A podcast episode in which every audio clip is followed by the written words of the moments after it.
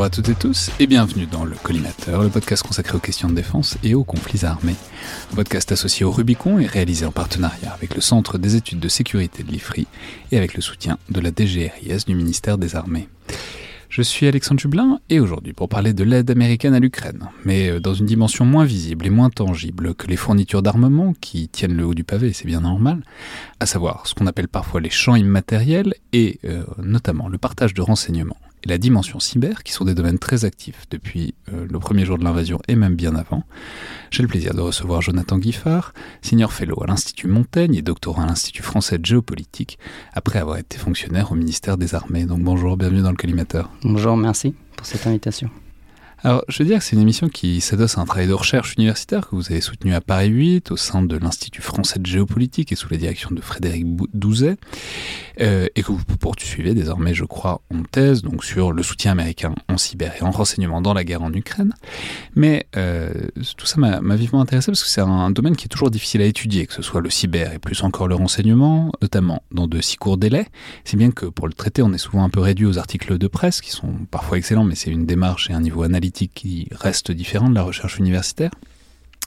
Et euh, dès lors, ça m'a évidemment tout à fait captivé. Je me suis dit que ça valait le, ça valait le coup d'en parler un peu avant euh, les trois ou cinq années ou plus que ça va vous prendre euh, pour boucler de la thèse. Donc voilà, justement, un moyen serait peut-être de partir de ça, de ce, matériau qui est parfois, en tout cas pense-t-on, difficile à collecter, difficile à objectiver, parce que évidemment c'est largement frappé sous le sceau du secret, en tout cas pour une grande partie. Euh, très simplement comment vous avez fait pour euh, réussir à travailler et à recueillir une masse de données suffisante pour étudier ces, questions de renseignement et aussi de, cyber. Alors, ben, vous l'avez dit, euh, une grosse partie, considérant qu'on parle ici d'un sujet d'actualité, une grande partie euh, des sources sont des sources de presse, sont des sources relativement disponibles, considérant que les journaux américains, et pas seulement ceux-là, mais notamment les journaux américains, euh, écrivent beaucoup sur ces questions. Notamment dans le cadre du conflit en Ukraine, ils ont finalement fait sortir un certain nombre de renseignements. Et euh, on en parlera peut-être plus tard. Vous avez vu aussi une politique de déclassification du renseignement qui a participé de cet intérêt général pour cette question. Euh, après, dans un cadre académique, ben, en fait, finalement, c'est assez similaire à toute autre enquête, notamment en géopolitique. C'est-à-dire que on se concentre sur les acteurs, sur le discours des acteurs, sur la stratégie des acteurs impliqués. Et donc très naturellement, je suis allé faire un terrain donc de un mois, enfin un peu moins de trois semaines, un mois on va dire, à Washington pour rencontrer un certain nombre de gens, de gens des institutionnels, euh, des gens des services de renseignement, des chercheurs et des experts de cette question, dont un certain nombre sont aussi des anciens membres euh, des services de renseignement ou du Cyber Command, donc de la, du commandement cyber américain. Et en fait, ces gens-là un, probablement parce qu'ils sont américains, mais ont une habitude de travail avec les chercheurs, et deux, ont une clarté quand même assez importante sur ce qui est vraiment sensible et ce qui ne l'est pas.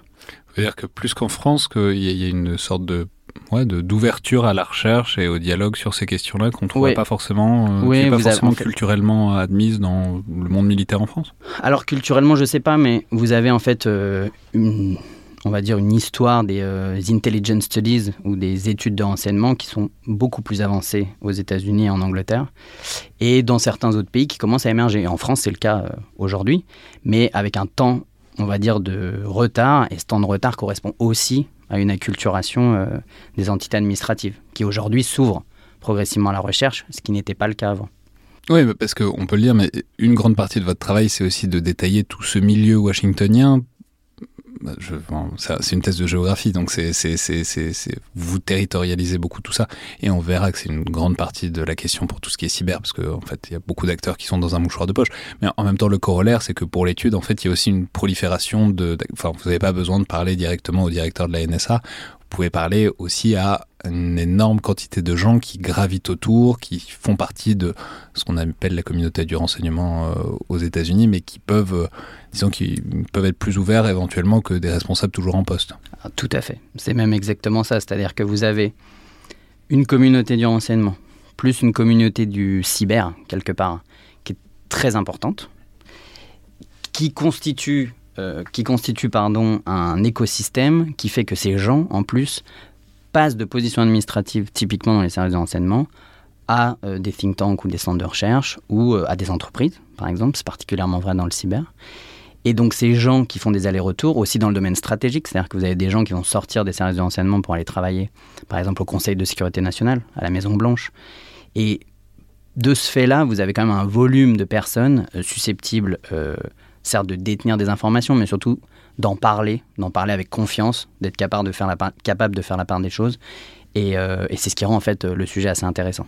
Ouais, c'est fou, hein, cette espèce de confiance qu'on, enfin, de vue de France, cette espèce de confiance qu'on fait à ces gens d'être capable de circuler, de sortir de l'administration, d'avoir manipulé beaucoup de données hyper secrètes et euh, de pas en faire n'importe quoi. Enfin, c'est, étonnant, quoi. Oui, mais en fait, vous avez, euh, et là je dirais comme en France et comme dans d'autres pays, vous avez forcément une confiance plus importante dans des responsables, donc dans des gens qui ont effectué déjà une carrière, qui font la part des choses entre ce qui est sensible et ce qui ne l'est pas. Et donc effectivement, moi j'ai été euh, très heureux et très étonné d'avoir un, entretien avec euh, l'ancien directeur de la NSA, l'amiral Rogers, et qui était très très clair et qui régulièrement me disait ah bon bah ça ça je pourrais pas vous le dire ou voilà jusqu'où euh, la limite de la discussion va, mais qui était très à l'aise et qui n'avait pas du tout un qui a accepté très facilement et qui et quelque part qui avait aussi envie d'en parler à sa manière. Et, et c'est ça aussi qui est intéressant en géopolitique. En géopolitique, on étudie beaucoup les représentations des acteurs. Et donc pour ça, il faut recueillir en fait leur discours et leur représentation. Et donc quelque part, c'est aussi l'étude de ce qu'ils disent et de comment eux ils conçoivent les stratégies. Et, euh, et donc dans le cadre d'une enquête pour comme ça, il faut leur parler. Oui, exactement. Et dans le cadre d'une enquête comme ça, en fait, beaucoup de gens parlent assez facilement de la stratégie, assez facilement leur vision du monde, leur vision des choses, leur vision de la menace, euh, toute l'organisation institutionnelle qui avance dans le domaine cyber ou enseignement, euh, leur vision des Ukrainiens. Mais bien entendu, ils ne vont pas révéler des opérations.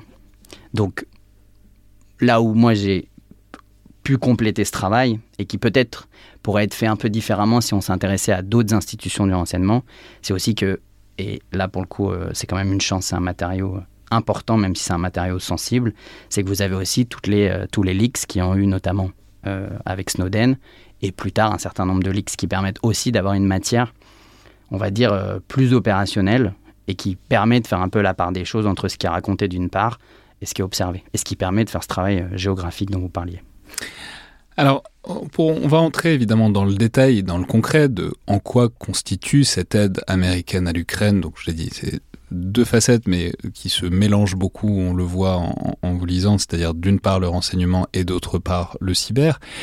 Euh, mais il faut peut-être poser euh, les cadres, parce que je, l'ai dit, mais c'est pas, ça commence pas fin février 2022, ça commence bien avant. Euh, alors vous dites que d'ailleurs il y a une affinité assez longue et il y a notamment ça se voit dans les parcours de personnes parce qu'il y a un certain nombre de responsables américains qui ont des origines, soit ukrainiennes, soit d'Europe de l'Est, donc qui peuvent avoir plus d'affinité pour euh, ces questions-là, plus de sensibilité euh, à la situation ukrainienne. Mais en tout cas, vous, ce que vous montrez, c'est que ça commence quand même en 2014 avec l'invasion de la Crimée.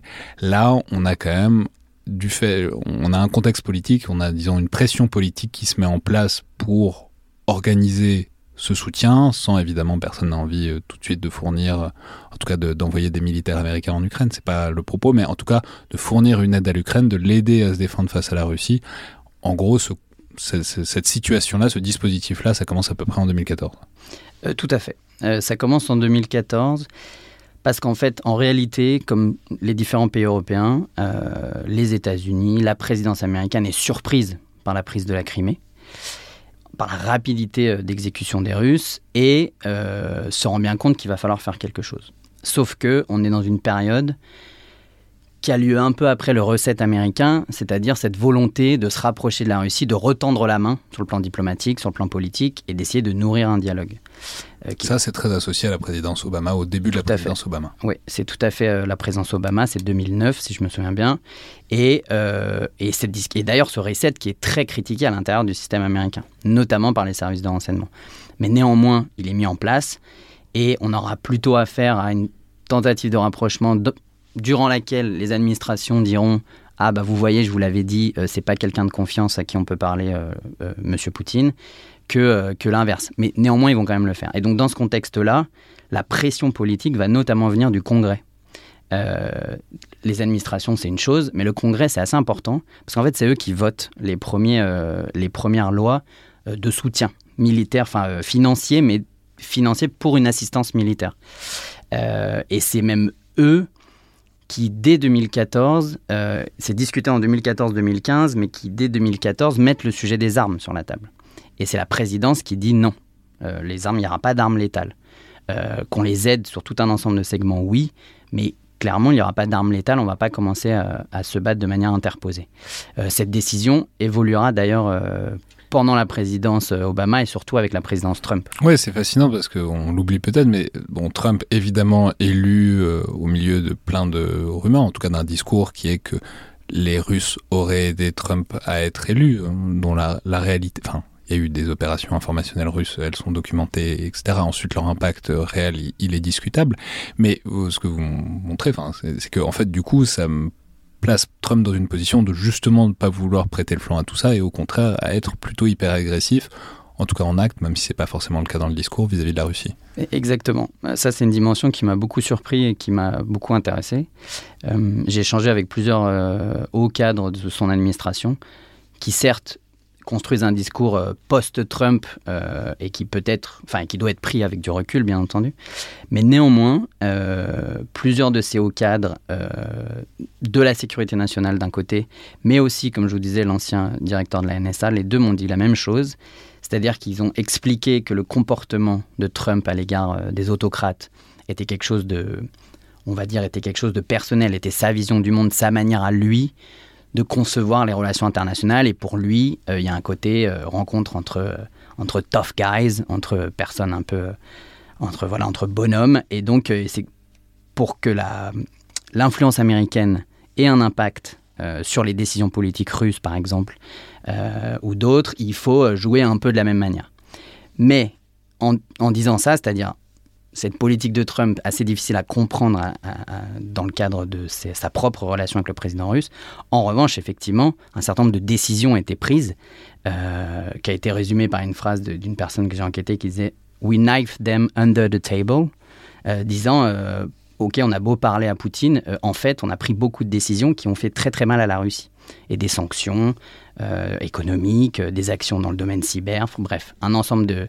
Et, euh, et notamment un certain nombre de livraisons d'armement aux Ukrainiens, dès 2018, 2017, enfin, et du coup... à une période notamment où en les fait, missiles Javelin qu'on a beaucoup vu dans les premiers temps de l'invasion, c'est à ce moment-là qu'ils sont partis vers les Ukrainiens. Exactement, exactement. Et décision qui a d'ailleurs été bloquée par la présidence Biden avant le déclenchement de la guerre, mais qui eux-mêmes ne voulaient pas se retrouver dans cette confrontation.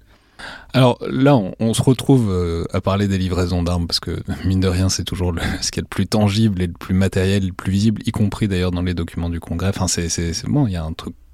au moins, on peut les toucher les livraisons d'armes, mais il y a plein d'autres choses. Et c'est sur tout le reste que porte essentiellement votre travail.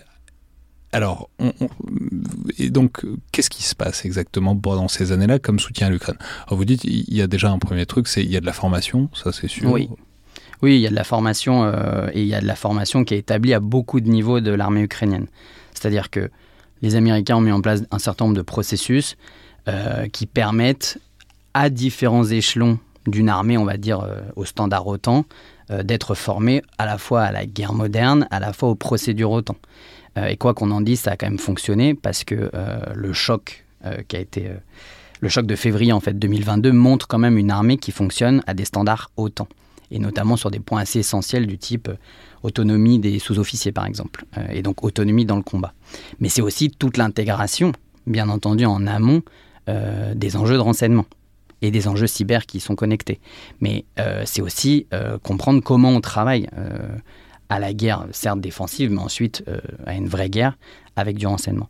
Donc cette partie de formation, c'est une chose. Ce qui est, avant 2022, ce qui n'est pas facile à établir, c'est l'étendue de cette coopération de renseignement on sait qu'elle est à la fois prudente, parce que clairement, et c'est toujours le cas après février 2022, mais clairement les services de renseignement ont une confiance limitée dans leurs partenaires ukrainiens.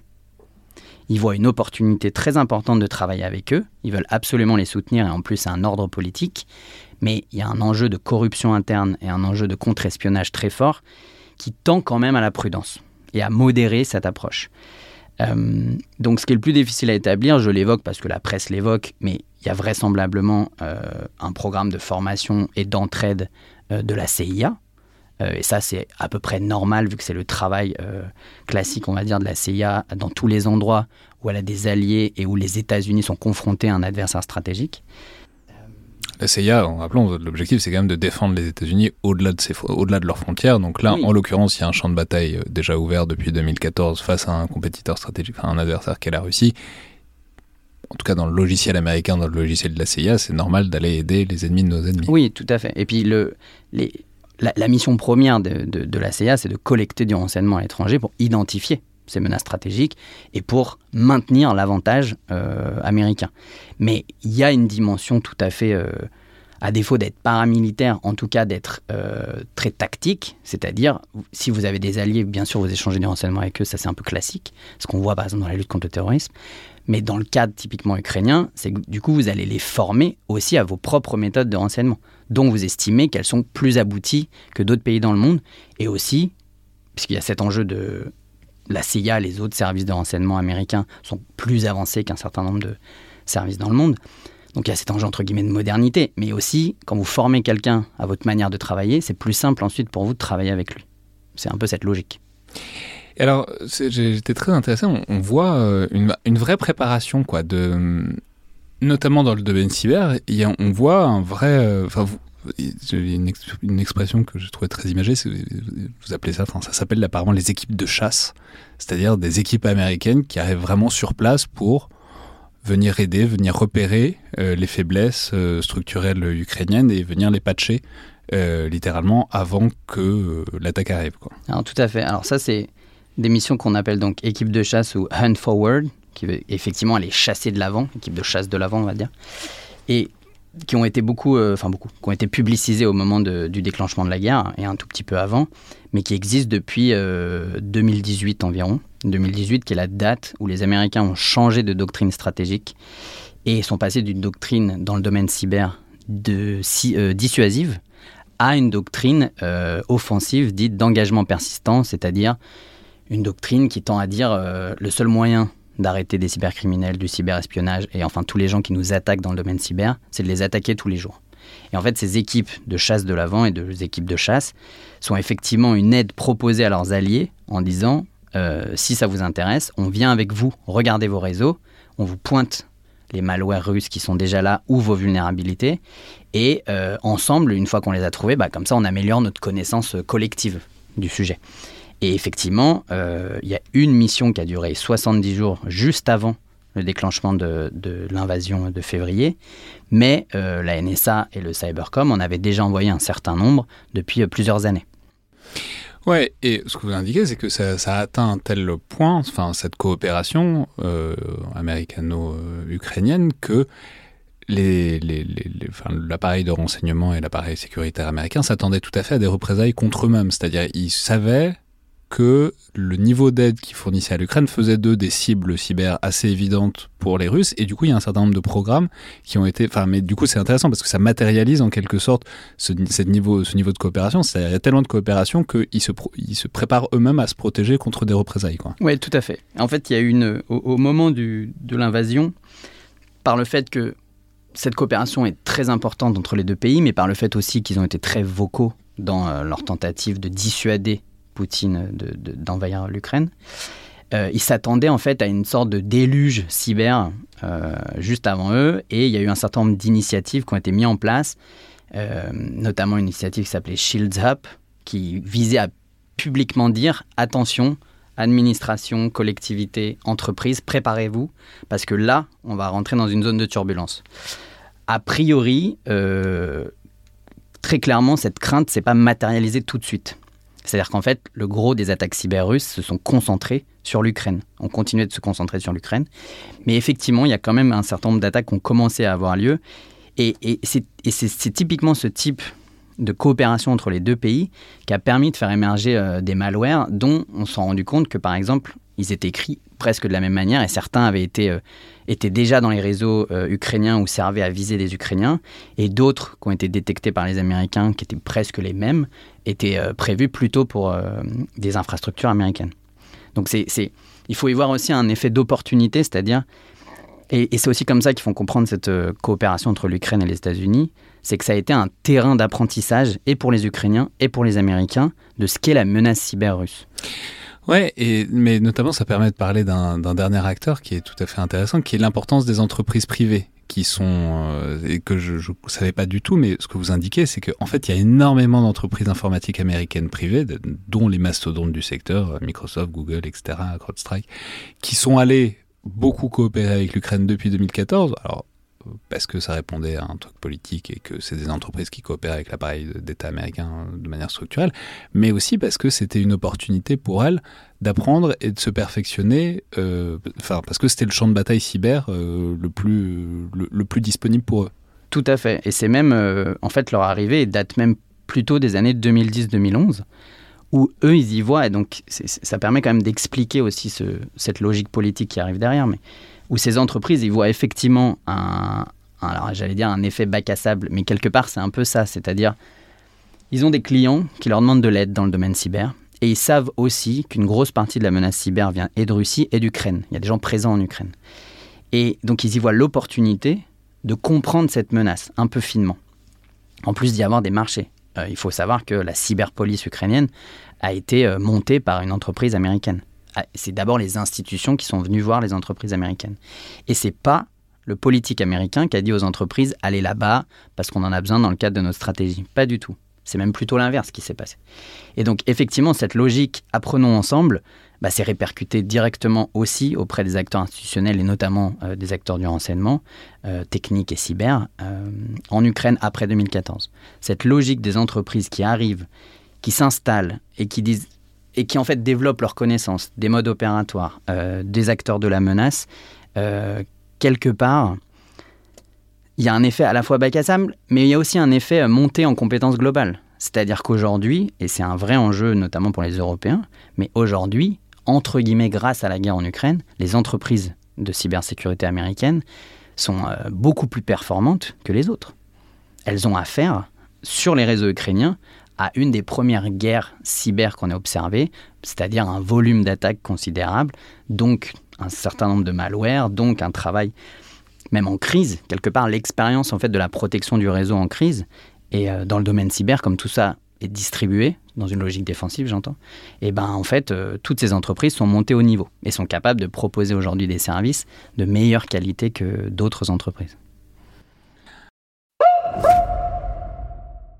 Alors là, on a en quelque sorte la coopération de long terme, structurante depuis 5-10 euh, ans euh, entre les États-Unis et l'Ukraine à la veille de, l'invasion. Mais maintenant, si on resserre un peu sur la situation qui est juste à, la veille de cette invasion, on en a parlé un peu tout à l'heure avec le contexte politique, mais euh, faut peut-être dire quelque chose de, en gros, où on était l'administration Biden à ce moment-là, parce que on va voir qu'il y a un revirement extrêmement net et extrêmement fort. Mais ce que vous indiquez, c'est que bah, c'était loin d'être complètement aligné. Alors, ils pouvaient être d'accord dans l'absolu, mais sur l'attitude à tenir face à, la Russie et la meilleure attitude de dissuasion ou pas, c'est on a un appareil. Euh, donc en février 2022, avant la, fin février, on a quand même un appareil sécuritaire américain qui est très divisé, ou en tout cas qui n'est pas tout à fait euh, clair sur comment s'y prendre pour éviter que se produise ce qui a fini par se produire. Mm. Alors, en fait, si on refait un peu le, match, ce qui se passe, c'est que euh, on est à l'été 2021. Et à l'été 2021, euh, il y a déjà eu euh, un build-up militaire russe au printemps, qui, quelque part, n'a pas alerté plus que ça. D'une part, il y a aussi eu des discussions, notamment en juin ou en juillet, si je me souviens bien, des discussions entre l'administration américaine et l'administration russe sur le sujet cyber il y a déjà un dialogue pour essayer d'établir ensemble euh, une doctrine de travail, pour essayer de, quelque part régler un peu le sujet de la cybercriminalité. Parce qu'il faut savoir quand même qu'en 2021, vous avez euh, quelque part un peu le climax des opérations cyber qu'il y a eu contre les Américains, avec l'attaque contre euh, le pipeline de la société Colonial, Pipeline. Et dans ce cadre-là, l'administration Biden est très remontée contre les cybercriminels russes.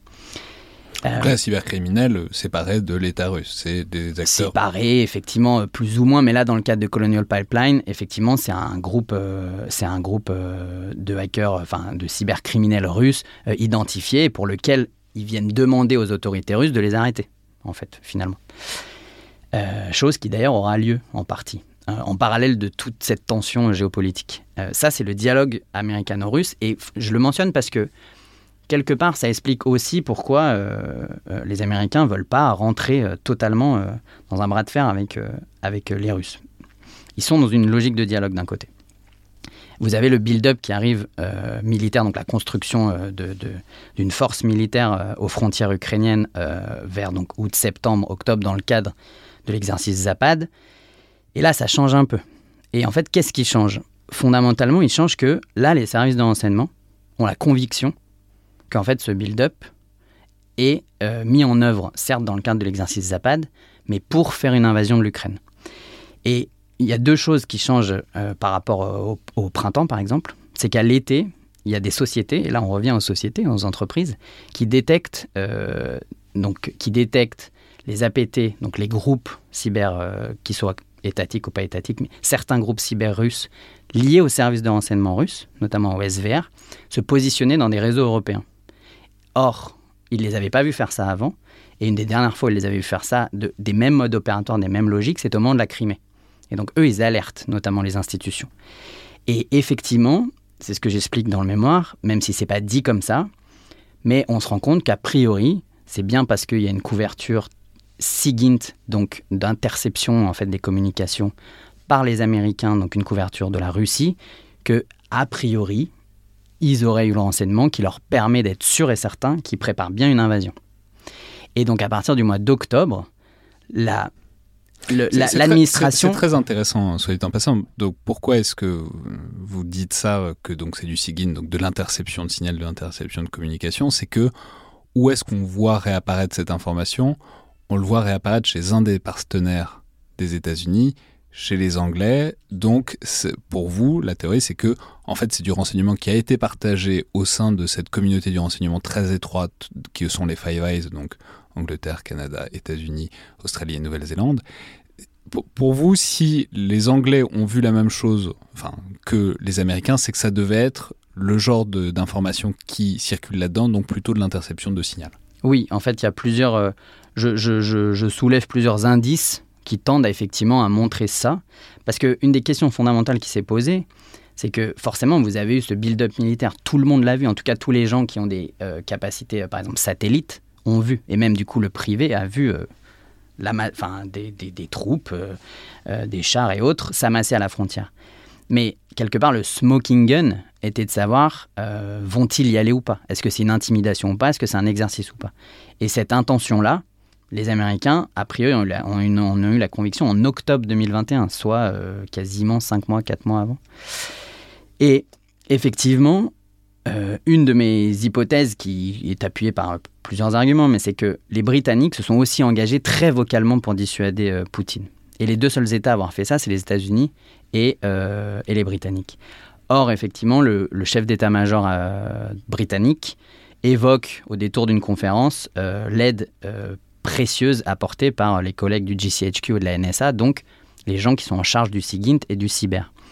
Donc, et finalement, ces éléments euh, ont été en partie confirmés euh, assez récemment avec les Discord Leaks, parce que dans les Discord Leaks, on voit que les Américains ont une couverture euh, technique et donc sont capables de suivre ce qui se dit au sein du ministère de la Défense russe ça me semble comme une confirmation a posteriori, mais simplement c'est une hypothèse de travail, mais c'est une hypothèse qui permet quand même de comprendre euh, que euh, le SIGIN d'une part et la collecte de renseignements par moyens cyber sont aujourd'hui très importants dans la stratégie américaine, euh, notamment à l'égard de la Russie et de manière générale à l'égard de leurs adversaires stratégiques.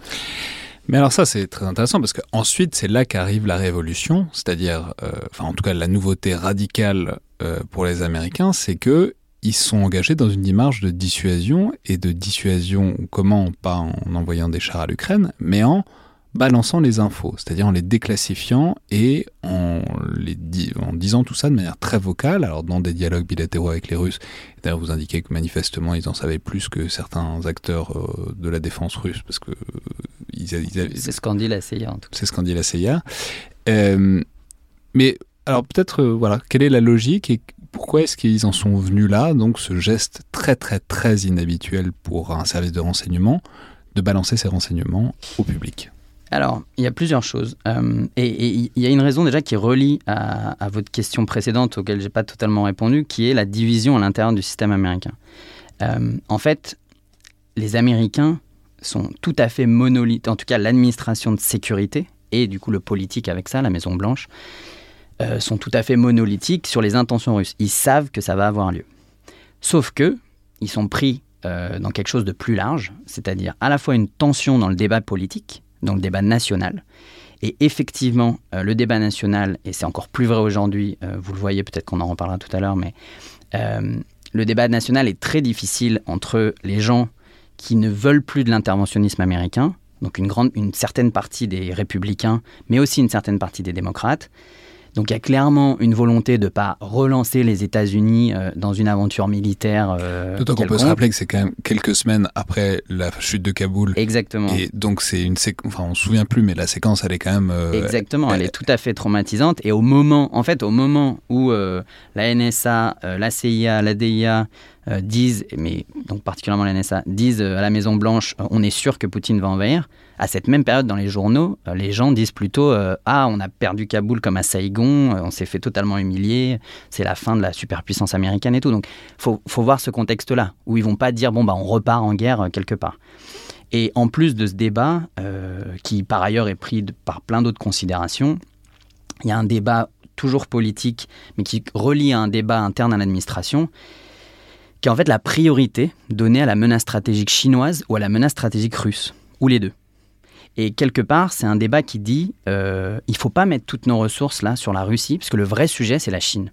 Et ça, il faut avoir conscience que ce débat existe au sein de l'administration euh, de sécurité, enfin des administrations de sécurité américaines, depuis le début des années 2000, notamment dans le domaine cyber. En fait, euh, il y, a un des enquêtés avec qui je discutais qui a dit cette phrase qu'on a déjà lue, mais qui, vraiment le pense comme ça, dit mais en fait, euh, pour nous, dans les services de renseignement américains, euh, la Russie, c'est un ouragan, euh, la Chine, c'est le changement climatique.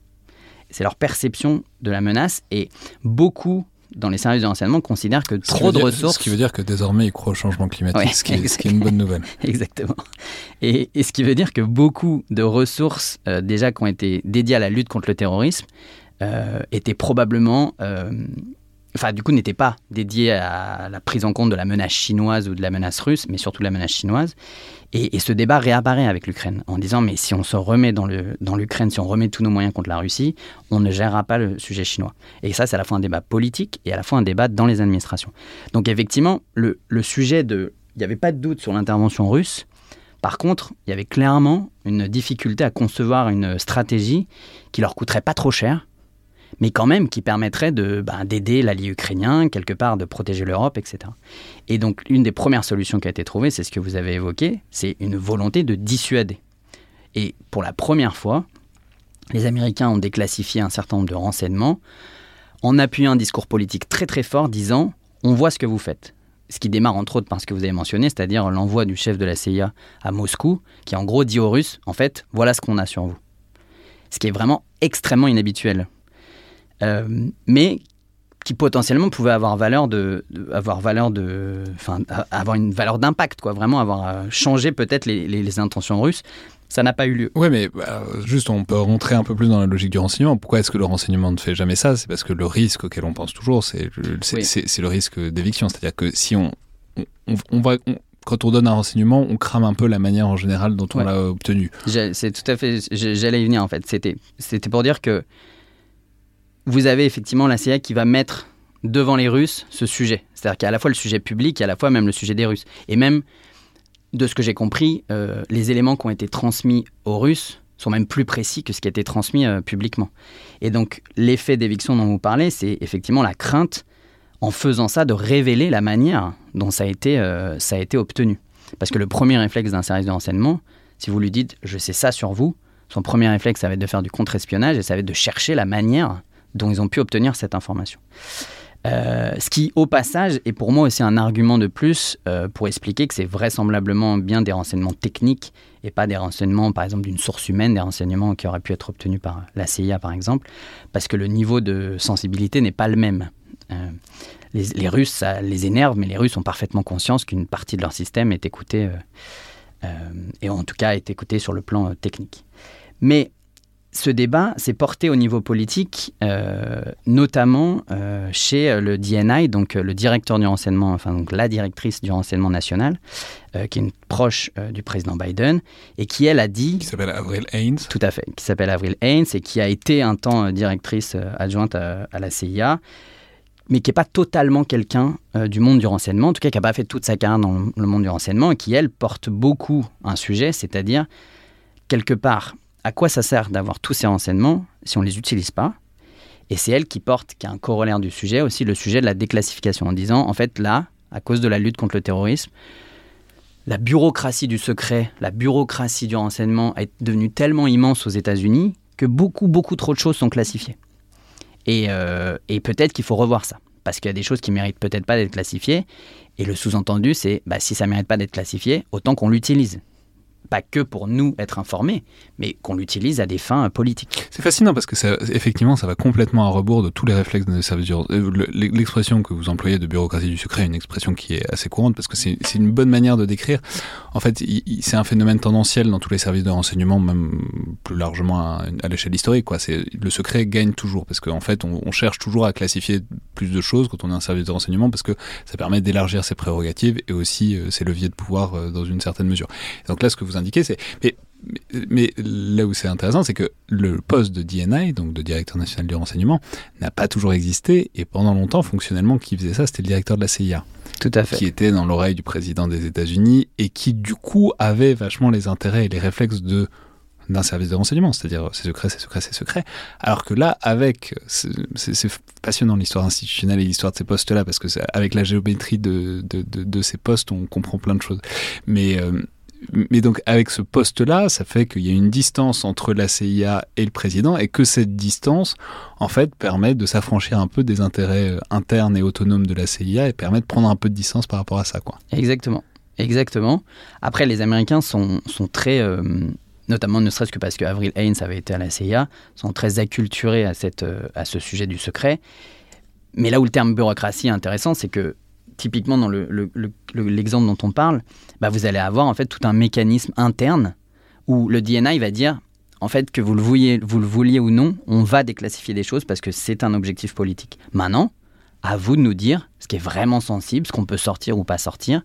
Et, ça, vous voyez que c'est aussi des choses. Euh, vous savez, par exemple, euh, euh, pour la guerre en Syrie et pour les attaques chimiques sur Damas, sur la Routa, le président Hollande avait fait la même chose et eh ben ça on voit que les démocraties progressivement prennent un peu cet outil en main en disant de manière très prudente, si on sait qu'est-ce qu'on peut sortir sans avoir de risque pour euh, les outils de la collecte, et eh ben peut-être qu'on peut avoir un effet politique. Et effectivement, euh, ben là vraiment, euh, ça a changé. Et puis surtout, en fait, ce qui a changé institutionnellement, c'est que moi, ce qu'on m'a expliqué, c'est que ça continue. C'est-à-dire que maintenant, en fait, le DNI a dit, maintenant, on va faire ça souvent.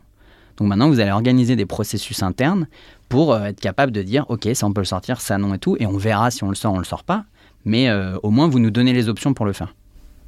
C'est fascinant, ce changement de statut du renseignement, de, entre, euh, évidemment, pour diriger l'action politique et en même temps de pouvoir s'en servir comme un levier directement politique. C'est, bon. Il y a, un point, par exemple, si, enfin, vous évoquez le point fascinant du, poste, justement, de la géométrie des postes, mais il faut savoir que, par exemple, le directeur de la CIA actuellement, c'est un diplomate de carrière. C'est vraiment un fonctionnaire du système euh, sécurité nationale, politique étrangère américaine. Il est rodé à tout ça. Et donc il est aussi rodé au réflexe, non pas corporatiste, mais au moins au réflexe technique, où ben, il va avoir une prudence euh, à l'égard euh, des informations. Avril Haines, en plus de ne pas avoir toujours été dans le renseignement, est par exemple quelqu'un qui était dans la structure du Parti démocrate. Donc c'est une politique fondamentalement. Et c'est ça aussi qui change beaucoup, c'est que cette vision politique prend progressivement le pas, ou en tout cas se rend compte qu'un service de renseignement, ça peut aussi l'aider sur ses objectifs politiques. Et ça, c'est un vrai débat actuellement aux États-Unis.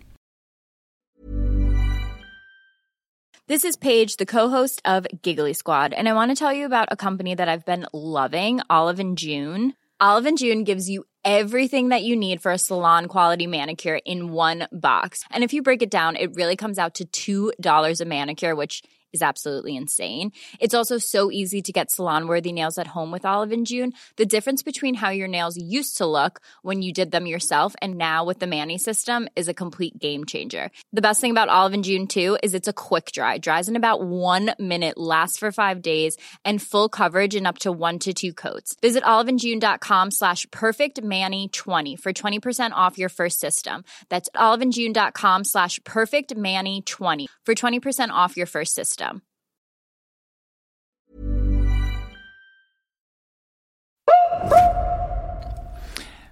Bon, moyennant quoi, ça va pas marcher quand même. Euh, c'est non mais euh, bah oui, mais c'est intéressant. Ça, Ouais. ça, ça pose les limites aussi de ce pari-là. Ouais, non mais c'est un pari intéressant, mais qui finalement est, est modérément réussi. Mais enfin encore que on sait pas. Enfin, on peut dire que peut-être que ça a décalé, que ça a repoussé euh, l'offensive russe, et c'est pas forcément faux. Enfin bon, Mm. bon, on saura jamais probablement vraiment. Mais en, en tout cas maintenant, donc si on arrive à la guerre elle-même et à la manière où ça s'est produit.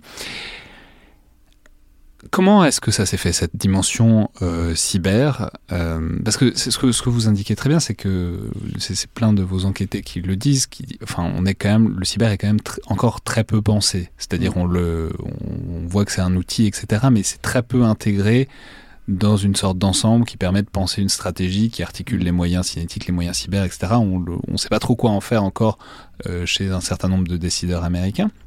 Mais donc, euh, si, si on essaye de penser l'ensemble, vous, vous indiquez, en tout cas, je crois, que je, je crois même que c'est un rapport de Google qui, qui a fait une sorte de post-mortem de ce qui s'est passé du Mm. point de vue cyber, euh, les différentes phases.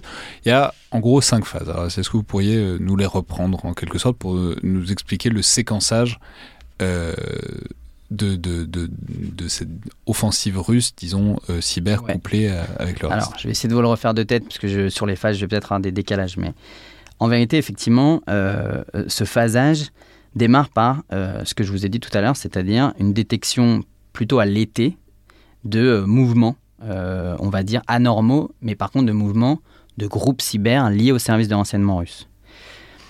Là où c'est important, c'est que quelque part, à, force de maîtriser cette connaissance de la, menace cyber russe, ils, ils arrivent à avoir en fait des signaux faibles, à avoir quel- à partir du moment où les services de renseignement russes bougent sur certaines cibles, ça veut dire des choses. Et c'est différent d'un cybercriminel. Donc vous avez ça avant. Après, en fait, vous avez une phase. En fait, vous avez une sorte de phase. C'est le lancement de la guerre. Et à ce moment-là, euh, très clairement, les attaques cyber russes, et, c'est ça que, que, que- que beaucoup de gens n'ont pas compris, les attaques cyber russes sont massives et sont très bien pensées. Google considère, et le système américain, le Cybercom et d'autres, considèrent que toutes les attaques cyber russes qui ont eu lieu au moment de l'invasion étaient pensées pour soutenir cette invasion. C'est notamment les attaques de Viasat, fin du satellite. Euh, c'est en fait un ensemble d'attaques qui ont été pensées pour neutraliser euh, le command and control euh, ukrainien, c'est-à-dire leur capacité à donner des ordres, à discuter entre eux et à pouvoir se coordonner au moment où l'invasion russe démarre. Mais par exemple, il souligne le fait que c'était assez peu d'attaques destructives des infrastructures, précisément parce qu'en fait, cette stratégie cyber russe est pensée dans le cadre d'une stratégie militaire où clairement, ils pensaient choper Kiev en 3, 4 jours, une semaine. Donc, ils n'ont pas envie de bousiller tout le système. Exactement. Donc il va être en capacité de reprendre la main rapidement. Et, et, et ça, c'est important parce que ça relie à ce que vous avez dit sur, le, sur la doctrine et la difficulté à penser le cyber. C'est qu'en fait, il y a beaucoup d'experts qui considèrent que euh, dans les démocraties occidentales, particulièrement aux États-Unis, l'écosystème cyber est assez mature. L'écosystème vraiment des acteurs qui fait de la défense, qui fait de l'attaque, la coordination avec les entreprises, la coordination avec les, institutions, bref que l'écosystème et les processus, on va dire, sont assez euh, cohérents. Par contre, ce que pointent les experts, c'est que cette difficulté à anticiper euh, les conséquences politiques, voire les conséquences opérationnelles de choix militaires ou de choix politiques dans le cyber. C'est exactement l'initiative Shields Up dont je vous parlais tout à l'heure, où euh, ils ont peut-être très bien fait de, lever les drapeaux et d'alerter tout le monde, mais il y avait a priori un petit côté euh, Pierre et le loup, c'est-à-dire que très clairement, il ne s'est rien passé de significatif aux États-Unis. Euh, et en fait, là, c'est la même chose. C'est-à-dire qu'il y a beaucoup de gens qui ensuite ont dit Ah, bah en fait, le cyber, euh, ça sert pas à grand-chose et puis ça n'a pas vraiment eu d'effet. Alors qu'en fait, la plupart des spécialistes disent Ben si, leur campagne cyber, elle était millimétrée, pas millimétrée peut-être pas, mais enfin, elle était très bien calibrée pour un effort d'une semaine. Mais ce qui s'est passé, donc là on passe à la phase 3, c'est que en fait l'invasion n'a pas fonctionné. Et là, vous avez dans tout le système militaire russe et particulièrement euh, cyber euh, une nécessité de se réadapter. Or, se réadapter sur le plan militaire, c'est déjà pas évident, mais bouger des bonhommes, des chars et des avions, c'est plus rapide que recréer du code. Et en fait, il y a un enjeu fondamental qui est autour de ça. Et la phase d'après. un peu comme d'un point de vue euh, cinétique, ils n'avaient pas vraiment de plan B déjà tout prêt sur comment faire pour cette guerre d'attrition qui allait se lancer, comment faire pour euh, opérer de la destruction cyber. Exactement. Et en fait, ce qui se passe, c'est que la phase d'après, donc Google et de manière générale, euh, les, experts qui ont regardé ça de près, disent que euh, la guerre cyber a continué, mais avec une intensité moindre. C'est-à-dire qu'une fois que le choc était passé, il y avait une intensité moindre à la fois du côté attaquant, mais aussi parce que euh, les Ukrainiens ont mis en place des mécanismes de défense assez importants, pour le coup, sur le plan cyber, et donc c'est devenu beaucoup plus difficile de les attaquer ici ou là. Notamment, parce que, et ça c'est un élément important sur lequel j'insiste, mais qui est très bien connu des experts du cyber, mais qui n'est pas toujours euh, euh, compris du grand public, c'est que si ce choc cyber a pu avoir lieu au début de la guerre, c'est aussi parce qu'un certain nombre euh, de pièges avaient été prépositionnés dans un certain nombre de réseaux. Mais une fois que vous les activez, vous vous en fait révélez sur le réseau. Et dès que vous vous révélez, eh ben, vous avez du coup des acteurs de la cyberdéfense qui sont capables de patcher, de vous retrouver, de vous éjecter du réseau, de gérer vos ces vulnérabilités, bref, de vous rendre, euh, enfin de se rendre imperméable et donc de vous enlever une capacité certes de renseignement, mais en plus derrière d'action. Donc il y a un effet choc. Ils avaient cramé leurs leur jetons. Voilà, euh, exactement. ils avaient cramé beaucoup de leurs jetons en tout cas. Et ce qui a été observé, c'est certes donc une redescente du nombre d'opérations et surtout un changement dans le code. C'est-à-dire que, et ça aussi c'est un enjeu important du cyber, mais la construction d'armes cyber évoluées, ça prend du temps, ça prend des ressources importantes. Et euh, de la même manière que toutes les fois où des opérations cyber euh, américaines, par exemple, ont été révélées, à chaque fois, vous verrez que euh, les analystes disent Ah, mais c'est vraiment, les pièges sont extrêmement évolués, extrêmement développés, parce qu'ils ont plein de petites capacités pour se cacher, pour, enfin bref, pour faire un certain nombre d'actions, mais le niveau de technicité est élevé. Et bien là, au moment du, du choc de l'invasion, a priori, beaucoup des accès n'avaient pas été, enfin beaucoup des pièges prépositionnés n'avaient pas été détectés, entre autres en raison de leur niveau technique euh, assez important. Mais sauf que pour refaire ça derrière, c'est difficile, c'est long, et donc on a vu apparaître un certain nombre de malwares de qualité moindre, plus connus, donc avec plus de difficultés en fait à pénétrer des réseaux, puisque du coup les réseaux en sont protégés, et surtout plus facile à être détecté par les entreprises américaines et par les Ukrainiens. Et ça, c'est la phase qui arrive jusqu'à l'été, et c'est la phase dans laquelle on est depuis, si ce n'est que eux ensuite ils redécrivent euh, une autre phase et puis euh, je sais plus quand est sorti le rapport mais ça arrive vers janvier février je pense 2023 euh, si bah si c'est quand j'étais au, terrain donc février 2023 en gros c'est que ils soulignent encore une autre phase qui est le fait que l'intensité des opérations est remontée en amont de la première contre-offensive russe. Donc je sais pas si vous vous souvenez mais euh, il y a eu le choc, ils sont repartis et voilà, l'offensive d'hiver euh, s'est repréparée et dans le cadre de cette, enfin même d'automne, ça avait démarré. Donc en gros, on voit un pic cyber réapparaître. Après le truc planté, ils ont ils ont pas réussi tout à fait à se remobiliser tout de suite. Ils ont pris le temps pour rebalancer des pièges et on pense en tout cas qu'ils les ont plus ou moins réactivés euh, en soutien de leur offensive de l'hiver dernier. Et ensuite. Et en fait, à chaque offensive, c'est ce qui a été observé. Il y a eu plusieurs pics qui ont été observés comme ça. Euh, un niveau quasiment de la pêche, quoi. Il faut le temps de tirer, il faut, se réorganiser, d'installer les filets, et ensuite il faut relancer. Il y a un moment où on peut les, où on peut les, les retirer, quoi. Et, et, ce qui se, ce qui, en fait, ce qui est un problème euh, pour les Russes, c'est que du coup, il y a tout ce temps de R&D, mais sauf que faire de la R&D en plus dans un moment où on est euh, attaqué nous-mêmes, parce qu'il faut aussi prendre en compte ce, ce facteur, c'est-à-dire que il y a le persistent engagement où il y a une présence sur les réseaux euh, fréquente des Américains et d'autres acteurs. Mais à partir du moment où il y a eu le déclenchement de la guerre, il y a eu des opérations offensives euh, américaines, il y a eu des opérations offensives ukrainiennes.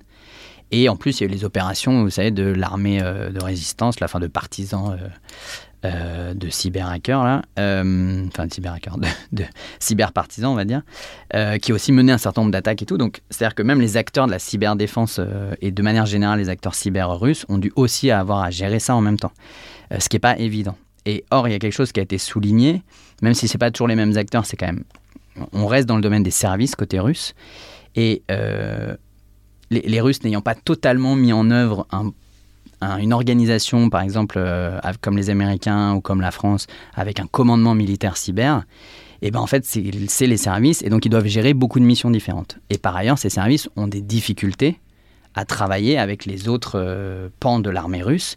Euh, et ça, c'est un point qui a aussi été noté, c'est-à-dire la difficulté à intégrer le cyber finement dans les opérations. parce que, en fait, c'est une dimension de l'opération militaire comme une autre.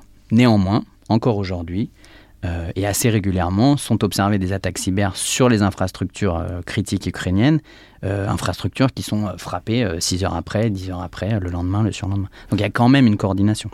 Mais alors ce qui est fascinant, c'est que vous décrivez que le système, et c'est la coopération qui est en place depuis 5 ou 10 ans, elle, elle s'est redéployée, enfin elle s'est mise en soutien de l'Ukraine d'un point de vue cyber depuis le début de la guerre, quoi, que aussi bien les Américains, donc le, département de la défense américain fournit de l'aide, mais aussi et surtout que en fait les entreprises sont revenues à ce moment-là et ont fourni des solutions d'aide à l'Ukraine. Euh, alors parfois c'est pour pallier des problèmes, pour héberger des trucs, etc. Et puis aussi pour les aider à patcher et à faire de la défense, quoi, mmh. littéralement. Complètement. Il euh, y, y, a une chose qui a changé en janvier, donc juste avant le déclenchement de l'opération euh, de l'opération russe, donc en janvier 2022. Euh, c'est qu'il y a une attaque assez importante euh, qui a eu lieu de mémoire aux États-Unis, je pense. Euh, alors, je n'ai plus le, contexte exact en tête. mais néanmoins, en fait, à ce moment-là, il y a eu un changement chez les institutionnels américains qu'on dit Ah, bah là, il y a l'invasion qui arrive, et en plus, on voit réapparaître des, opérations cyber contre nous, etc il y a un certain nombre de blocages qui ont été levés dans la coopération euh, avec les Ukrainiens, notamment des blocages politiques vers les entreprises américaines, c'est-à-dire euh, qui leur disaient attention, euh, allez pas trop loin, il y a des choses, faut pas leur en parler, etc. Et ça, ça a sauté. Et ça, c'est des, ça, c'est des Ukrainiens qui m'ont dit ça, m'expliquant que l'imminence de l'invasion et puis surtout l'invasion a totalement changé le mindset américain. C'est-à-dire que les Américains ils disent avoir coopéré et avoir aidé les Ukrainiens depuis 2014. C'est vrai, néanmoins avec des avec de, la, enfin, de la prudence quoi, et des barrières. Et ces barrières ont été levées dans une coopération institution, entreprise américaine, entreprise ukrainienne de la cybersécurité et institution bah, ukrainienne et, euh, et américaine. Et, et, en fait, en levant, ce, en, levant ça, euh, réapparaissent tous ces acteurs privés en mesure de gérer même le quotidien très clairement de d'aider au quotidien euh, ces au, quotidien ces entreprises. Et, euh, et, on voit bien du coup euh, comment dire ça? On voit bien à ce moment là les différents en fait les différentes prudences de chaque acteur se lever parce qu'on le voit aussi côté ukrainien. C'est à dire que le sujet, par exemple, du cloud, les Ukrainiens, les Américains ont proposé plusieurs fois, bien avant l'invasion, euh, a priori, je pense que les premières propositions ont eu dès 2017, 18, 19, d'héberger les données euh, ukrainiennes. Les Ukrainiens ont toujours dit non, pour des raisons de souveraineté. Et à partir du moment où il y a eu la guerre, ça a totalement changé. Ils ont dit oui euh, direct. Bah, ça, on l'a vu en fait dans plein d'aspects de la cyberdéfense. Donc effectivement, les entreprises sont arrivées au chevet des institutions et des autres entreprises ukrainiennes, à la fois pour faire de la pub, parce que quelque part, en fait, ils ont fait beaucoup de choses pro bono et ensuite, le sujet de l'argent est arrivé un peu plus tard. Voire le sujet de l'argent est venu plutôt euh, des Américains. Le département d'État, euh, le département de la Défense finançant les entreprises américaines pour aider les Ukrainiens en cyber. Euh, et, en fait, c'est ce verrou qui a sauté avec l'invasion qui fait que d'une coopération étroite, on est arrivé à quasiment une fusion de la cyberdéfense. enfin, une fusion, c'est un mot un peu fort, mais c'est pour donner l'idée de la cyberdéfense ukrainienne et américaine. D'autant que tout ça se double aussi d'un soutien complètement massif en termes de renseignement. Mais euh, bon, on a l'impression que c'est deux cas séparés, mais en même temps, c'est pas pas du tout, parce que le renseignement que les Américains ont, il vient notamment du cyber, mais pas que, parce qu'ils ont aussi d'autres moyens de capter du renseignement. Donc, mais enfin, en fait, ce qu'on voit, c'est que les mêmes dynamiques qui s'appliquent au cyber s'appliquent aussi au renseignement. En fait, c'est surtout ça, même si ça peut être parfois par des moyens différents que le renseignement arrive. Mais ça, il faut peut-être en dire un mot. Ce partage de renseignements absolument massif mais des niveaux les plus élevés jusqu'aux niveaux les plus micro-tactiques euh, locaux, notamment pour le ciblage euh, des unités russes, enfin vraiment. Et ça, ce que tout le monde a l'air de dire, y compris chez les Américains, c'est que ça atteint un niveau un volume, mais aussi un niveau d'efficacité qui est assez euh, inédit pour tout le monde, que ça marche si bien. Alors, tout à fait. en fait, il y a un point déjà qui est important, qui est un point institutionnel et qui, qui tient de la nature technique du sujet, qui est que même si euh, le Cyber Command, donc les militaires euh, du cyber américain, euh, sont autonomes et existent, en fait, ils sont sous les ordres du chef de la NSA. Le chef de la NSA, le directeur de la NSA a un double chapeau. Il est le chef de la NSA et le chef du Cyber Command. Donc, techniquement, il est le chef de toutes les capacités cyber et techniques américaines. Pourquoi c'est important? Parce que ce que j'essaie de montrer dans mon travail et que je continue dans mes travaux de thèse, c'est de montrer que ces deux dimensions qui ne sont pas distinctes. C'est simplement des pratiques qui sont un peu différentes. Mais les deux dimensions ne sont pas distinctes. Et ce qu'il faut bien comprendre, c'est que, en fait, l'accroissement, la surface numérique de la planète, donc de tous les objets connectés, d'Internet, euh, de tout ce que vous voulez, c'est-à-dire vraiment tout ce qui est numérique, donne aux Américains une opportunité et de renseignement et quelque part d'action cyber. Tout ça, c'est lié, c'est connecté. Et le champ de bataille ukrainien l'a bien montré. C'est-à-dire que l'accroissement euh, du, en fait, de, des moyens euh, techniques, que ce soit des satellites, des drones, euh, l'utilisation des téléphones par les Russes, par les Ukrainiens. J'en sais rien, même l'utilisation de. On a vu par exemple que les Ukrainiens se coordonnaient, coordonnaient des frappes avec Discord, travailler sur Google Maps. Bref, tout ça, vous voyez bien apparaître une surface numérique et notamment une surface numérique américaine, quelque part. Et, et ben ça, ça a permis quoi? Ça a permis, en fait, ça offre plein d'opportunités aux Américains. Et de ces opportunités, vous pouvez en faire quelque chose pour vous, et puis dans le cadre d'une alliance, vous pouvez en faire quelque chose pour l'allié en question. Euh, entre les satellites, entre les capacités SIGINT américaines, donc d'interception passive, entre les capacités cyber américaines de donc collecte. SIGINT, euh, pour donner un exemple, c'est typiquement être capable de repérer qui émet euh, avec une VHF. Alors voilà, ça va aller de euh, qui est capable d'émettre avec une VHF et surtout où est cette VHF.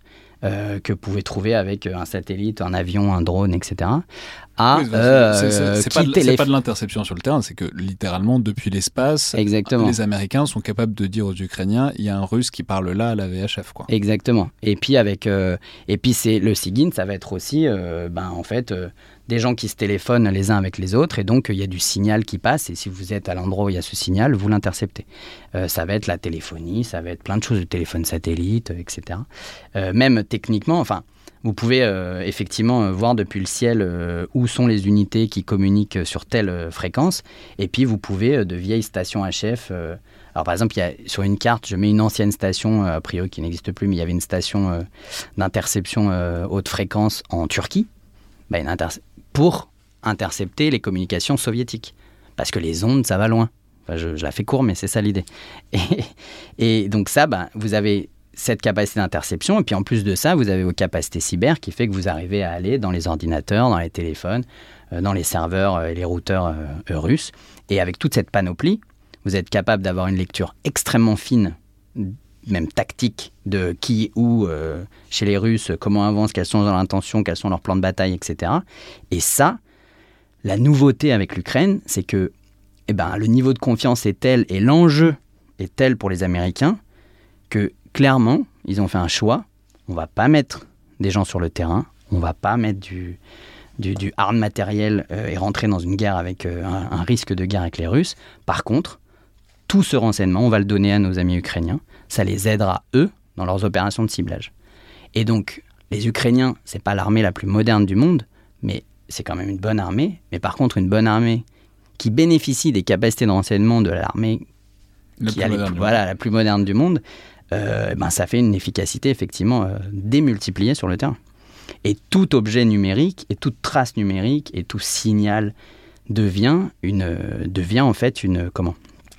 Devient une, opportunité sur le terrain militaire pour, pour les Ukrainiens. Et, crée même une asymétrie avec les Russes. Parce que les Russes, ils ont des capacités SIGINT, ils ont des capacités de guerre électronique, ils ont des capacités cyber, mais pas du tout les mêmes, pas du tout du même niveau. Et en plus, euh, ne bénéficiant pas de certains avantages euh, dont ils ont pu bénéficier avant, c'est-à-dire par exemple euh, être sur le réseau GSM, contrôler le réseau GSM ukrainien. Une grosse partie du ciblage qui a eu lieu des unités russes, c'est précisément parce que les Ukrainiens, ils sont chez l'opérateur téléphonique ukrainien, qu'ils ont vu apparaître des cartes SIM russes et des cartes SIM biélorusses, et ben les opérateurs, ils ont dit bah, les cartes SIM russes, elles sont précisément là, connectées à telle antenne ben voilà, vous avez trouvé des Russes. Euh, la plupart des Russes qui sont maintenant en train de sortir du matériel des années 30, eh ben, ils ont aussi le même type de vieux ou mauvais matériel, par exemple sur le plan euh, des communications, HF, VHF.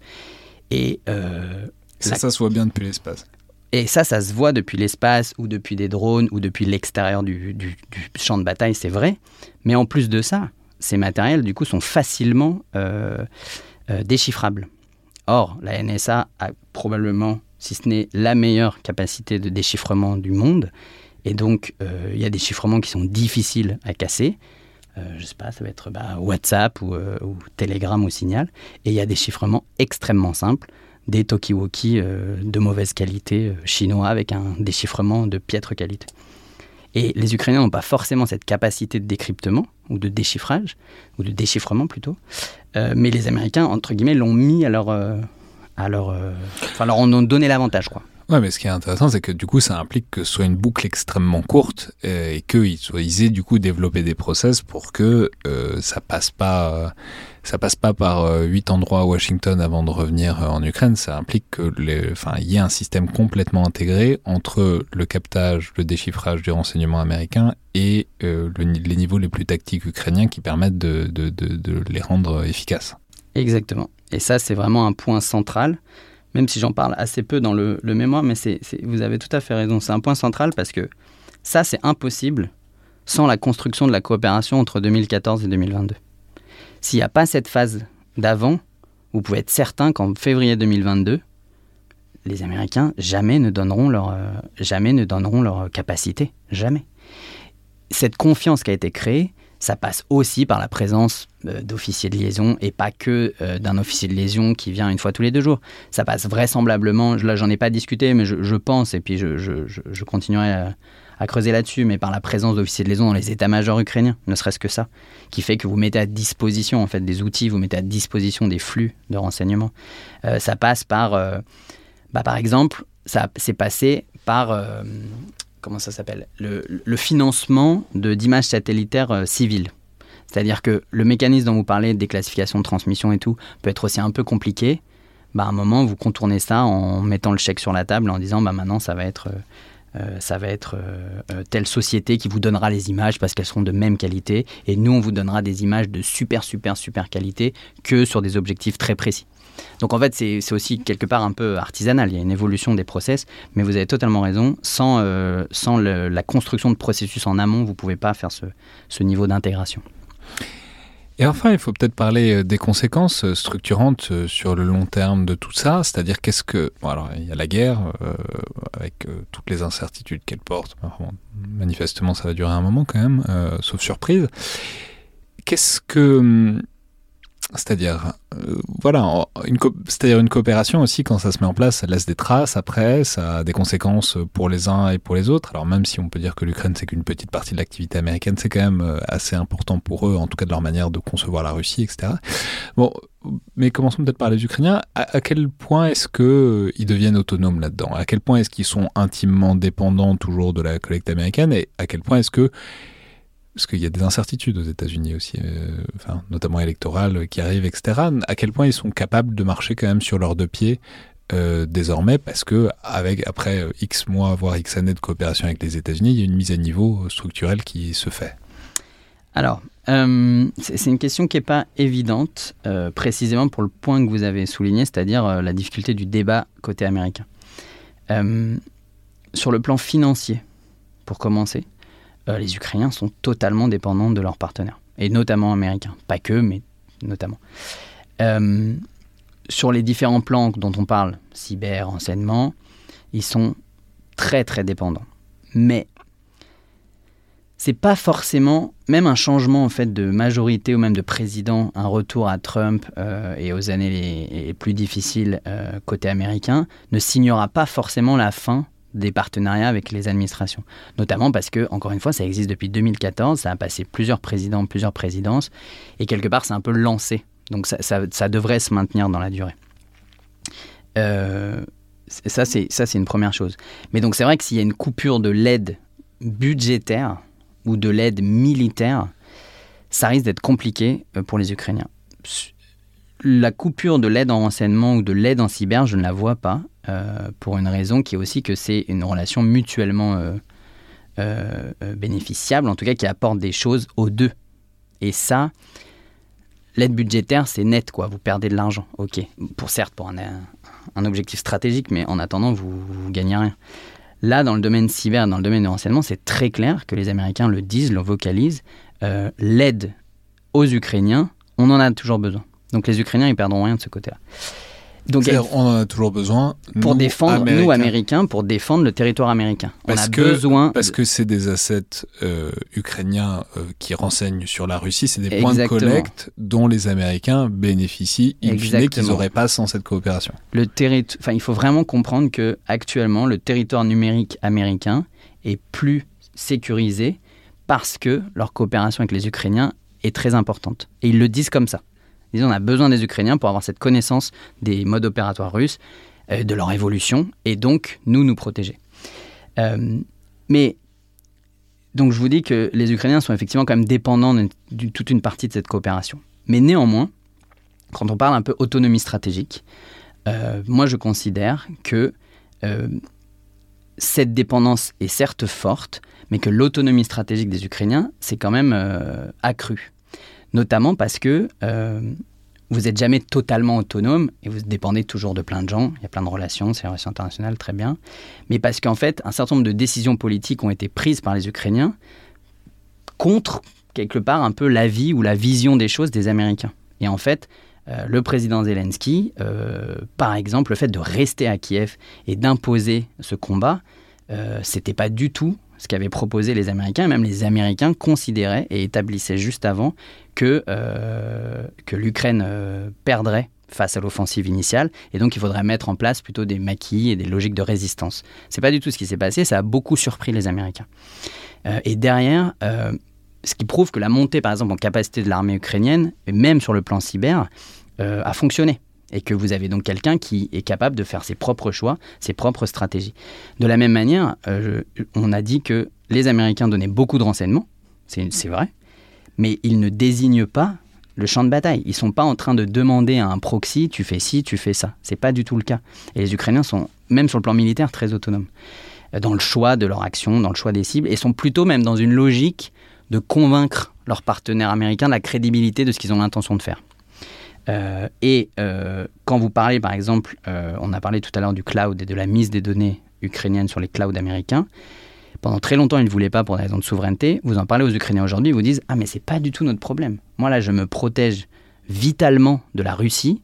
Donc, en fait, là, moi, vraiment, mais que mes données soient sur un serveur américain, ça, je ne m'en soucie pas. Donc, c'est bien comme ça qu'il faut le comprendre. C'est-à-dire que ils ont gagné en autonomie parce que eux-mêmes, les Ukrainiens, considèrent qu'ils sont sortis de l'emprise russe, qu'ils les tenaient plus que leur partenariat avec l'Occident et notamment avec euh, les Américains. Ça, c'est pour le côté euh, ukrainien. Euh, ces dépendances, ce, dont je parle dans, dans, mon travail, c'est que ces dépendances fonctionnent dans les deux sens. Et ça, c'est aussi important de le comprendre. C'est-à-dire qu'il y a une relation très asymétrique. Il n'y a aucun problème. Mais la dépendance des Américains à l'égard des Ukrainiens, on en a parlé, elle existe en cyber. Et en fait, cette dépendance, elle est un peu voulue par les Américains, parce que ce que j'explique aussi, c'est que dans le domaine SIGINT, particulièrement, et dans le domaine cyber, on, voit la même chose apparaître.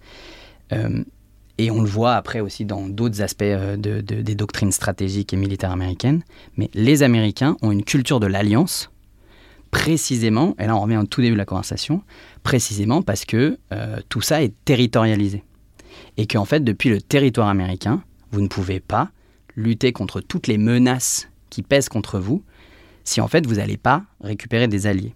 Ça paraît peut-être un peu euh, simple ce que je dis, mais, c'est très très important de le comprendre parce que la NSA euh, et maintenant le Cybercom, on en a parlé avec les équipes euh, de chasse, a une politique d'alliance depuis toujours. Le réseau Five Eyes dont vous avez parlé, c'est un réseau qui sort de la guerre, c'est un réseau qui a démarré en 1943 avec un accord entre les Britanniques et les Américains et qui n'existe pas pour les autres agences de renseignement ça existait entre euh, l'ancêtre de la NSA de quelques années, puis qui est devenu la NSA, et le GCHQ et les premières capacités euh, SIGINT euh, britanniques. Et se sont rajoutés les Canadiens, se sont rajoutés les Australiens et les, Néo-Zélandais, précisément parce que le signal étant territorialisé, et eh ben pour avoir la couverture mondiale la plus importante, notamment de la surveillance satellite, de la surveillance HF, etc., et ben en fait, il faut un réseau le plus étendu possible. Et ça, et ben en fait, cette logique, elle est tellement ancrée dans les doctrines américaines et elle n'est pas évidente pour les autres pays. C'est pas, pas quelque chose d'évident, ni en France, ni dans d'autres pays européens. Euh, du coup, d'ouvrir les vannes, entre guillemets, avec des nouveaux alliés, pour les intégrer dans cette espèce de schéma mondial qui vous permet de. Et on le comprend bien avec l'Ukraine dès qu'on comprend qu'en fait. Il faut vraiment y penser en termes de points de collecte. Quoi. Exactement. C'est, plus on a d'alliés, points de collecte. Plus, si on a réussi à le faire dans des bonnes conditions, plus on a de points de collecte et plus on élargit au final la couverture euh, eh ben, de, c'est tout à fait vrai. Donc et donc ça crée cette double dépendance. Parce que du coup, euh, vous n'avez pas envie de, vous, de faire une croix sur votre point de collecte. Et vous savez que si vous l'avez plus, vous allez devoir vous réadapter, faire les choses un peu différemment avec d'autres gens. Du coup, l'Ukraine est complètement entrée maintenant dans cette architecture américaine de la collecte mondiale de renseignements, pas intégrée au niveau des Five Eyes, mais euh, d'une manière différente, elle est aussi euh, essentielle à la protection américaine. Tout à fait. C'est exactement comme ça qu'il faut le comprendre. Et vous voyez par exemple dans le domaine cyber, les pays, les noms qui sont sortis par exemple pour des pays à qui ont reçu des équipes de chasse euh, américaines, et eh ben ça va être euh, en de mémoire, il doit y avoir le Monténégro, il doit y avoir soit l'Estonie ou la Lituanie. Euh, il y a eu l'Albanie qui a eu ses propres problèmes, mais dans l'ensemble, en fait, vous voyez que c'est des pays qui sont soumis à la menace cyber russe. Et demain, je pense qu'on apprendra, si ce n'est pas déjà le cas, qu'il y en aura aussi en Corée du Sud, au Vietnam et je ne sais dans quel autre pays dans le, la, région de la Chine, parce qu'en fait, c'est vraiment, et c'est la force des Américains, et c'est ce que je parle quand je parle aussi de pouvoir topologique, c'est-à-dire que les Américains, en constituant ces grandes alliances et en multipliant ces points de collecte, se positionnent, eux, au centre d'un réseau très très large qui leur permet d'avoir une connaissance euh, un peu panoptique du monde, en tout cas des menaces stratégiques euh, auxquelles ils font face. Et en même temps, c'est quasiment les seuls dans ces systèmes à avoir cette vision-là parce que c'est aussi eux qui amènent les moyens, l'expertise, la connaissance, etc. Et qui segmentent un petit peu aussi.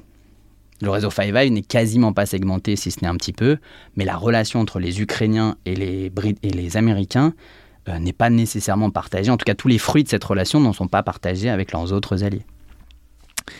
Et enfin, euh, mais vous en avez parlé à l'instant, il y a toujours le spectre de la Chine qui est arrivé euh, à, plein d'endroits de cette discussion, mais ce que vous indiquez aussi, c'est que c'est étonnant à quel point les deux sont connectés, en tout cas dans le discours des acteurs américains.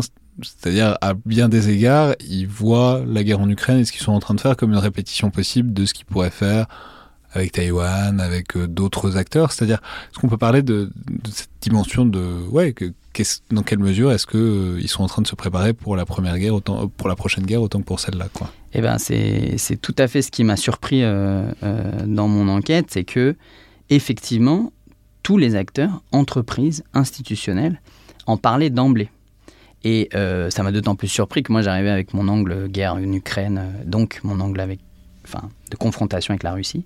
Et en fait, c'est tous ces, tous ces acteurs américains qui en parlé, à la fois pour le débat politique dont je vous ai parlé, mais surtout, ils vivent ça comme effectivement un, un entraînement. Euh, et un entraînement, s'ils vivent ça comme un entraînement, c'est déjà qu'ils considèrent la menace cyber chinoise comme beaucoup plus importante et beaucoup plus grave en cas de conflit. Euh, mais peut-être qu'encore une fois, on rejoue euh, les représentations américaines qui sont par essence un peu paranoïaques et, euh, et, qui, et qui ont cette crainte du déluge, qui ont cette crainte du Pearl Harbor, du 11 septembre, etc. Donc peut-être qu'il y a encore une fois une différence entre la réalité si demain il y a un conflit à Taïwan et, et ce qui pourrait se passer.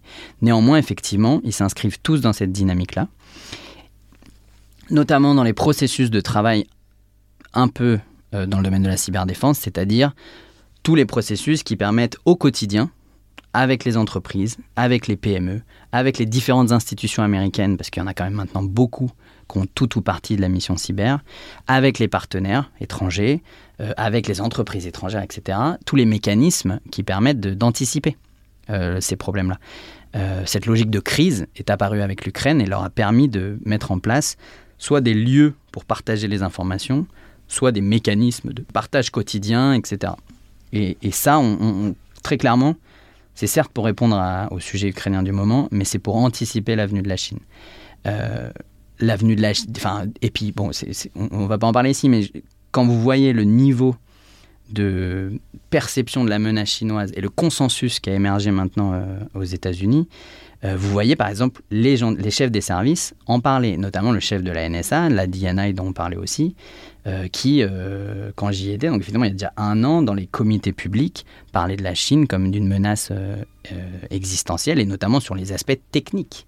C'est-à-dire qu'en fait ils ont peur d'être pris à leur propre jeu, c'est-à-dire qu'ils ont peur d'être eux-mêmes maintenant, euh, de fournir eux-mêmes, je veux dire, des vulnérabilités au SIGIN chinois, au cyber chinois. Et donc, euh, ils veulent trouver un moyen de préparer effectivement leurs partenaires et eux-mêmes à euh, un éventuel, une éventuelle cyberguerre avec les Chinois, notamment en cas de Taïwan. Mais ils ont tous Taïwan, ils m'ont tous parlé de Taïwan. Merci beaucoup, Jonathan Giff. Merci. Donc, euh, je vais rappeler, donc c'est un mémoire de recherche, donc il n'est pas public, mais je pense que si des auditeurs sont particulièrement intéressés euh, par le sujet, ils peuvent vous contacter et euh, vous pourrez tout à fait euh, leur fournir. Pareil, on suivra évidemment ce que vous publierez autour euh, et sur ce sujet. Et je peux mentionner notamment un article qui vient de sortir exactement sur le sujet dans le dernier numéro de la revue Hérodote, donc revue de géographie. Merci beaucoup. Merci. C'est donc le Collimateur, un podcast produit par Alexandre Jublin et distribué par Binge Audio. Je vous rappelle que toutes les remarques et commentaires sont bienvenus par mail sur les réseaux sociaux euh, du Rubicon. Tout ça est toujours très intéressant, tout comme étoiles et commentaires, notamment sur les outils d'Apple Podcast ou de Spotify. Tout ça euh, sert évidemment à faire connaître le podcast. Merci à toutes et tous et à la prochaine fois.